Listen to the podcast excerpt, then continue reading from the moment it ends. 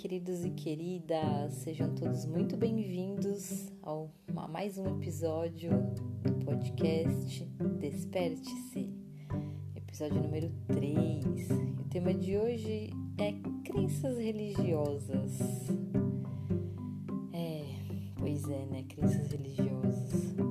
Toda crença é aquilo que a gente coloca na nossa mente para se tornar algo que a gente acredita e, e pode se tornar realidade, né?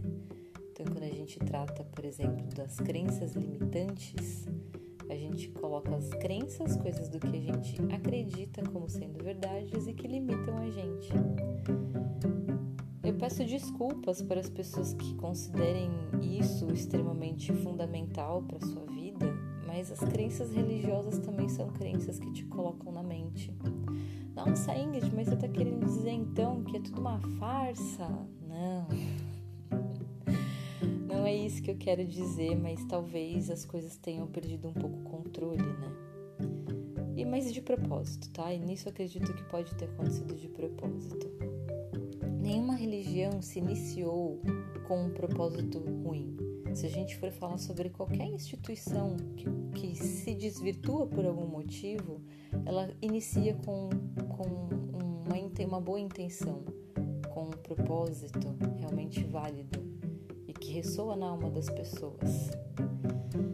Acontece que muitas vezes isso acaba virando um, uma questão de jogo social, de poder e talvez até de economia, isso que eu acho que mais me chateia diante da, de quando a gente fala sobre a crença hoje em dia. A crença não, a fé religiosa hoje em dia, porque hoje existe um interesse político social, às vezes, às vezes não, muitas vezes acima do que seria a fé.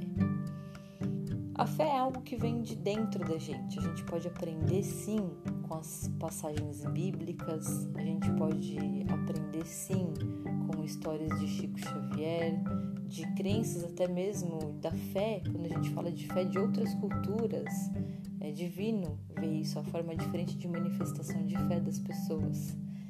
E se a gente for ver até pelas diferenças culturais, a gente percebe que não existe uma regra.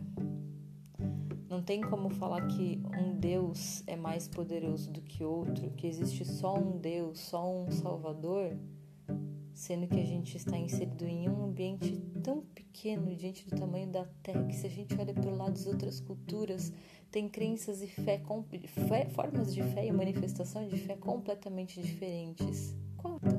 Existe uma certa? Será que existe uma única religião que vai salvar? Único personagem da história que vai salvar? E eu não falo isso de forma desrespeitosa. Eu falo que a situação perdeu tanto controle que as pessoas têm a fé cega, não raciocinam mais de entender o que é a fé e diferenciar sobre crenças religiosas. Eu falei no primeiro episódio aqui desse podcast sobre ressignificando Deus, o que é o Deus, né? Então, se todo mundo tem essa partícula divina, a gente pode se comparar com qualquer outro personagem que foi histórico e foi é, e agiu como um herói na história da humanidade. Vamos falar de Jesus Cristo e eu, falo de Jesus Cristo com muito respeito. Eu não trato em nenhum momento com desdém. Ele foi um mestre. Ele ensinou muito. Ensinou para até hoje carregar esse ensinamento, porque sentido tem, um propósito tem da mensagem de Jesus. Vocês, conhecem, vocês conseguem reconhecer o quanto de Jesus há também dentro da gente? Porque é a mesma energia que havia dentro de Jesus e que existe também dentro da gente. Nós também podemos ser salvadores também. Basta a gente ter o um entendimento se livrar de crenças. A nossa, a nossa natureza já é pura, a nossa natureza já é luz e já é amor. O que mais falta? Se na nossa essência somos puramente luz e amor, o que é que falta? Será que falta alguma coisa? Ou será que falta a gente ter o entendimento de que a gente precisa tirar todas essas camadas que envolvem a gente para a gente acessar a nossa luz interior?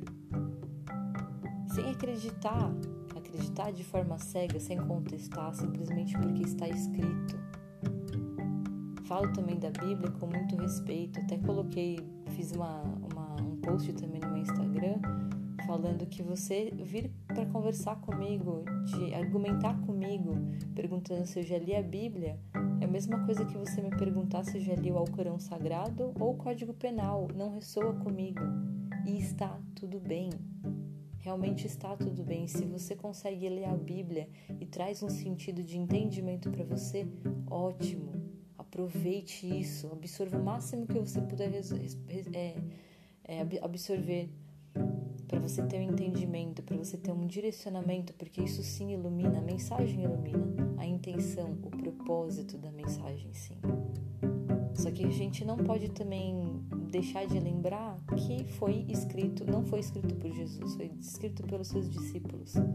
Seria a mesma coisa que você falar de algum de algum, de algum personagem que para você foi heróico e muitas pessoas prestarem uma, uma homenagem para essa para essa personalidade, isso reverberar com o passar do tempo. Pode ser que Jesus tenha sido uma pessoa especial? Sim, eu não tenho dúvidas disso. Eu não tenho dúvidas. Mas e o quanto que se aproveitou da história de Jesus para alimentar grandes poderes? A Bíblia é o livro mais vendido que a gente pode, por exemplo, não tratar ela como um instrumento sagrado? A gente vê que as, que as igrejas lucram bilhões por ano. Bilhões. Mas, é, mas o problema está nas pessoas que não têm fé. Por isso que elas não conquistam o que elas querem. E muitas outras situações também de que usam sim a, uma história divina por um outro interesse. Eu não acho errado ninguém ter fé, cada um segue a fé do que faz sentido para você e pronto. Mas eu acho necessário que as pessoas se questionem também. Olhe também para dentro e falar: Poxa, faz sentido isso para mim? Respondendo a pergunta argumentativa, você já leu a Bíblia? Primeiro, não ressoa comigo. Segundo, eu usava de como, como consulta. Em momentos de aflição, abri uma página, nunca tinha muito sentido, se tinha um sentido, eu não concordava com o que estava escrito. E não por uma questão de ego, mas porque eu falava, eu não sinto que isso é certo. Lógico, muitas mensagens foram muito positivas. É óbvio que sim. Que trouxeram acalento quando eu precisei também. Mas tinha situações que eu precisava também me questionar.